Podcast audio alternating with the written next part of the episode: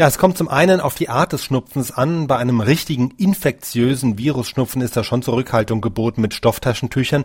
Nicht, weil man sich selber nochmal anstecken könnte. Das passiert definitiv nicht, denn wenn der Schnupfen erstmal da ist, dann sind ja auch die Erreger längst im Körper und der hat schon angefangen, Abwehrkräfte dagegen zu entwickeln. Also da machen ihm die paar zusätzlichen Keime im Taschentuch auch nichts mehr aus.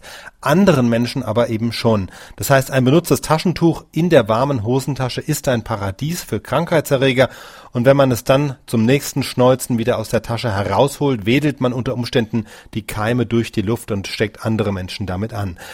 Deshalb bei solchem Schnupfen lieber kein Stofftaschentuch. Anders ist es zum Beispiel bei Allergien. Also ein Heuschnupfen ist nicht ansteckend und genauso wenig auch eine winterliche Triefnase, die einfach nur auf Kälte reagiert, wo aber keine Krankheitserreger im Spiel sind. In solchen Fällen kann man guten Gewissens zum Stofftaschentuch greifen.